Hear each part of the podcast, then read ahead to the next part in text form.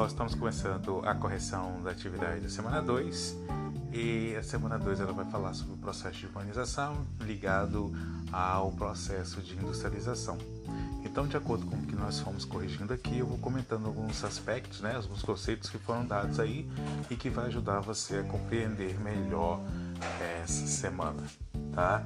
A primeira questão diz o seguinte: a metropolização corresponde ao processo de formação das metrópoles, que é acompanhado do crescimento acelerado de certas cidades, como reflexo da modernização e da concentração econômica em alguns pontos do território.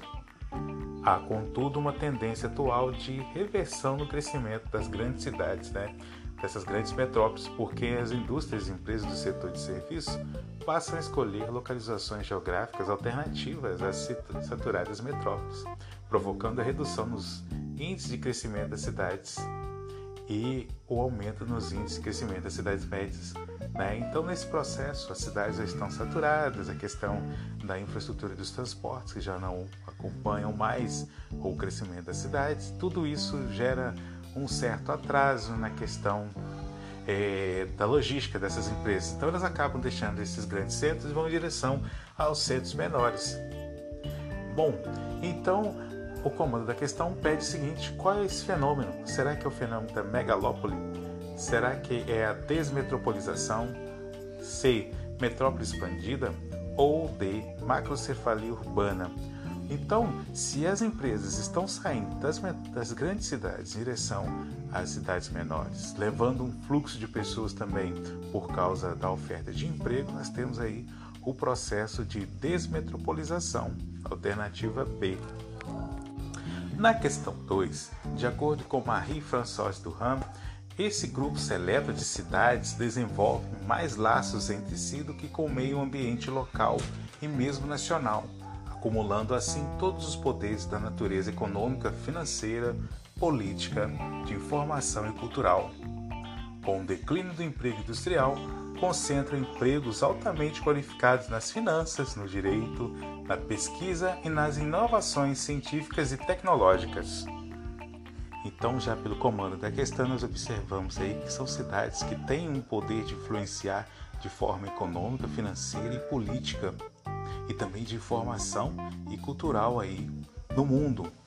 Esse tipo de cidade nós damos o nome de cidades globais. Então a alternativa correta é a letra D de dado. Bom, seguindo aí nós temos a questão 3. A questão 3 diz assim: Sobre o surto de urbanização que se verifica no mundo, é correto afirmar que a é verificado com a mesma intensidade nos países desenvolvidos e subdesenvolvidos? Não, não é com a mesma intensidade. Quem está passando por processo de urbanização é, ainda hoje são os países subdesenvolvidos. Os países desenvolvidos, os países ricos, eles já passaram por esse processo de urbanização há um tempo.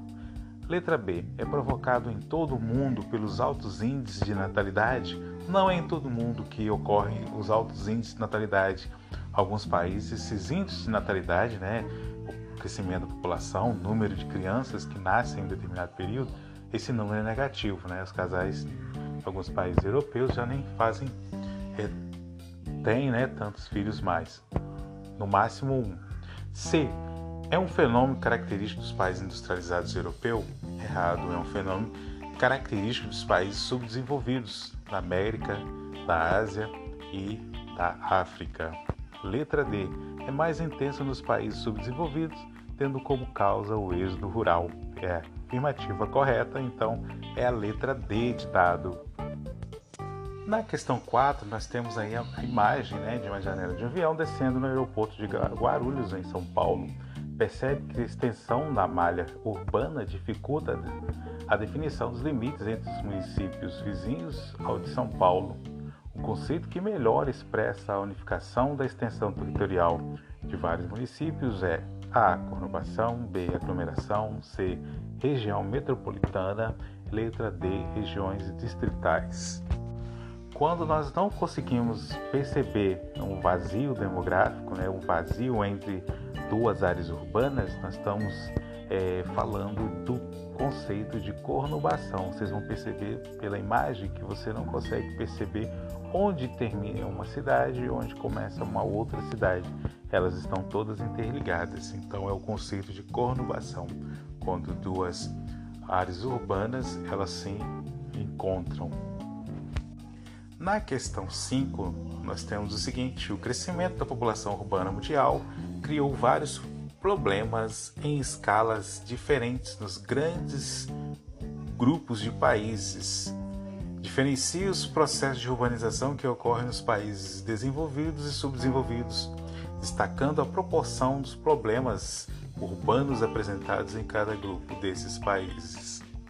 Então nós podemos dividir aí os grupos de países, países desenvolvidos, como que ocorreu o processo de urbanização desses países? Ocorreu de forma gradativa, ou seja, lenta e fragmentada, provocada pela industrialização e a revolução agrícola. As cidades foram planejadas e com uma infraestrutura urbana. Já nos países subdesenvolvidos, ocorreu de forma incompleta e rápida, e desfragmentada, provocando então, né, provocada pela revolução agrícola, cidades não planejadas e com a falta de infraestrutura, surgimento de áreas periféricas como favelas, cortiços, comunidades. Houve também um problema com a especulação imobiliária e a presença de segregação socioespacial. Então nós vemos aí os países ricos como foi o processo de urbanização e nos países subdesenvolvidos como isso ocorreu e ainda ocorre. Tá, pessoal? Então nós terminamos aí a correção da semana 2. É interessante você escutar o áudio com o seu material também, o que vai facilitar a compreensão dessa semana. Tá bom? Qualquer coisa chame o professor, ele estará à sua disposição nos momentos das aulas.